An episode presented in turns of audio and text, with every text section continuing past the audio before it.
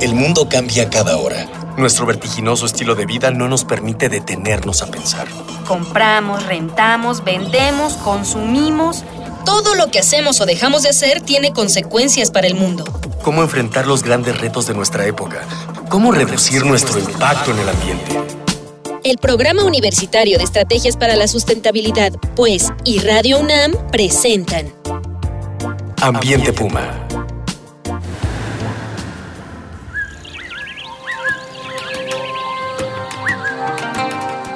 ¿Qué tal? Les saluda Miguel Ignacio Rivas y a nombre de Mireya Imas, directora del programa de estrategias para la sustentabilidad de la UNAM, les doy la más cordial bienvenida a su programa Ambiente Puma, voces, ideas y acciones sustentables. En la emisión anterior hablamos sobre la ecología de las enfermedades y la importancia de identificar las condiciones en las que se desarrollan a partir de un enfoque socioecosistémico.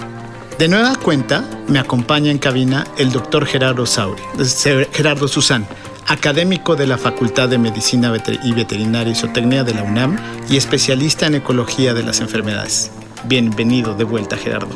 Gracias, gracias. Antes de retomar la charla con nuestro invitado, vamos a escuchar las voces de la comunidad de la Facultad de Veterinaria de la UNAM, a quienes les preguntamos, ¿creen que los humanos podemos transmitir enfermedades a los animales?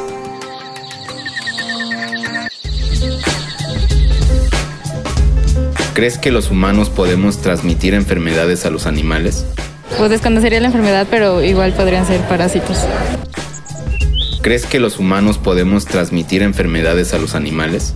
Yo creo que más o menos como se transmiten de los animales al humano, ¿no? Bueno, en este caso no tanto así por carne contaminada o algo así, sino yo creo que en este caso más va con animales domésticos como son perros y gatos, que son como que muy curiosos en todo. Entonces, a mí se me ocurre, no sé, tipo de parásitos de humanos, que los perros que estén, no sé, dentro del baño puedan desarrollar, bueno, transmitir, a, a partir de las heces, este, parásitos hacia los perros y gatos.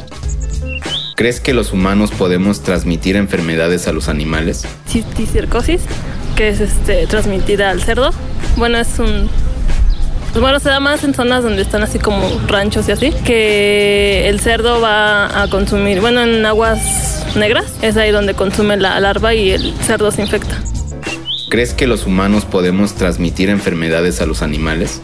Sí, porque por la similitud anatómica, la fisiológica, pues hay similitud entre los animales y nosotros y hay enfermedades que se desarrollan en nosotros. Muy bien, pues regresamos. Gerardo, ¿qué especies son más vulnerables a, a presentar enfermedades asociadas a la degradación ambiental? Es muy interesante. El, las especies silvestres más especializadas, es decir, las especies que están alejadas del hombre, son muy vulnerables porque no han tenido el contacto con, todos los patógenos que se dan en ambientes este, donde está la presencia humana. Entonces, todos los sistemas que estamos deteriorando, todos los hábitats que estamos este, cultivando con, con, bueno, con cuestiones agrícolas, que estamos metiendo ganadería, estamos generando una, atmósfera que solo ciertas especies están adaptando. Y las especies que se están adaptando son las especies generalistas, invasoras, especies exóticas, que toleran estas nuevas este, eh, condiciones que estamos homogenizando en, todo el planeta, donde está la presencia humana. Y estas especies están tolerando los contaminantes y están asociados a los patógenos que tenemos, pero también estas especies también llevan enfermedades que nos llevan, que, se transmiten al hombre. Entonces hay cosas muy, muy interesantes, pero el impacto real es sobre las especies que ofrecen un montón de servicios ecosistémicos y que pueden ser cruciales para que se deterioren los ecosistemas. Por ejemplo, eh, hay, hay, el parvovirus este, canino, una enfermedad que empezó por los 70s, 80s muy fuerte en, en el norte de Estados Unidos, se empezó a dispersar y en los 80, 90 muchos perros estaban muriendo por, por eh, parvovirus canino. Y resulta que los animales silvestres en diferentes reservas ecológicas que tenemos, pues están muriendo y la verdad el impacto fue principalmente que surgió de, de, los animales domésticos hacia los silvestres. Entonces realmente estamos generando condiciones que pueden afectar a, a, muchas especies silvestres. No quiere decir que también no podamos recibir enfermedades de los animales silvestres al hombre, que puede Claro. ser, es bidireccional. Claro. Pero la verdad es que sí estamos generando atmósferas muy, muy fuertes. Por ejemplo, el virus del oeste del Nilo, cómo integra, se mete a- al norte de, de América y le pega a muchas especies de aves. No, muy bien, muy bien. O sea, ya nos, ya nos platicaste dos este, casos como emblemáticos. ¿Había, ¿Habrá alguno que digas, este es el ejemplo de clase? De que digas a tus alumnos, este es el ejemplo clásico de, de este, de esto que nos estás hablando. Pues sí, hay muchísimas especies este, de patógenos introducidos. Eh, yo creo que el virus del Nilo es, es un ejemplo reciente, clásico, que se está dando y que se sigue dando en todo el continente. Empezó en el 2000 en Estados Unidos y en cuestión de 4 o 5 años ya estaba en Sudamérica. Y la verdad es que no sabemos el impacto que hubo en las aves silvestres. Hay estudios muy fuertes donde se ven declina- de- deterioros en las poblaciones, los tamaños poblacionales de aves y no sabemos realmente cómo impactó y como no tenemos temas de monitoreo Efectivos. estable, efectivos y toda una educación donde podamos estar monitoreando este tipo de enfermedades, pues no sabemos cuál fue el impacto en las especies silvestres y en los ecosistemas. Y quizá por eso los ingleses tienen esta primera pauta, porque son muy este, definitorios en sus sistemas de monitoreo. Sí, ¿no? ellos han, han hecho muchas estrategias desde vacunaciones en animales silvestres, monitoreos este, en, en animales silvestres aledaños a, a zonas humanas y como que son en esa parte tienen modelos muy interesantes de simulación, modelos geográficos y hacen muchos, también en Estados Unidos y en otras partes, en Francia, se dan este, y cada vez hay más, más de esto y, y yo creo que con el cambio que es global con la pérdida de diversidad, con la deforestación, es necesario empezar a hacer estos modelos para entender esa relación, cómo se van a distribuir nuestros virus, nuestros parásitos, nuestras bacterias en las diferentes especies y a qué tipo de microbiomas y a qué tipo de viromas y a qué tipo de, de parásitos nos vamos a estar enfrentando y, y qué, qué estamos generando. ¿no? O sea, están modelando ya una, eh, los nuevos escenarios que tenemos en distintos eh, biomas y, eco- eh, y sistemas ecológicos. Exacto. Cuéntanos Exacto. una modelación de esto. Está padrísimo. Por ejemplo, ahorita, bueno, con un alumno que ya es colega, este, ya, ya hicimos este, estudios, por ejemplo, con murciélagos. Entonces determinamos la diversidad de virus que hay en, en- en un- en un- en una especie de murciélago y cómo varía los virus en, en diferentes tipos de hábitat, en zonas agrícolas, en zonas ganaderas, cómo son los virus en zonas conservadas. Entonces estamos viendo en diferentes especies de murciélagos las diferentes especies de virus y estamos viendo que muchos virus, muchas bacterias, muchos parásitos se están seleccionando hacia nuestros ambientes degradados. Entonces nosotros estamos generando nuevas condiciones y esto- nosotros estamos determinando qué virus y qué bacterias van a emerger en los próximos, en un futuros próximos. Entonces realmente, si no empezamos a vincular cuestiones de conservación, de sustentabilidad, de manejo de recursos naturales, podemos generar epidemias y demostrando claro que la conservación es una medida de prevención de enfermedades. Que eso te iba a preguntar, porque tiene, es, es información estratégica, clave.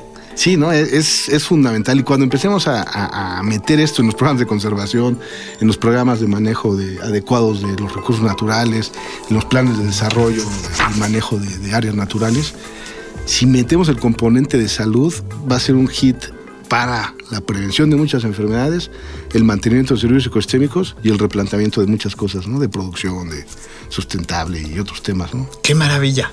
¿Y usted qué le parece? Envíenos sus comentarios. Nos interesa mucho su opinión.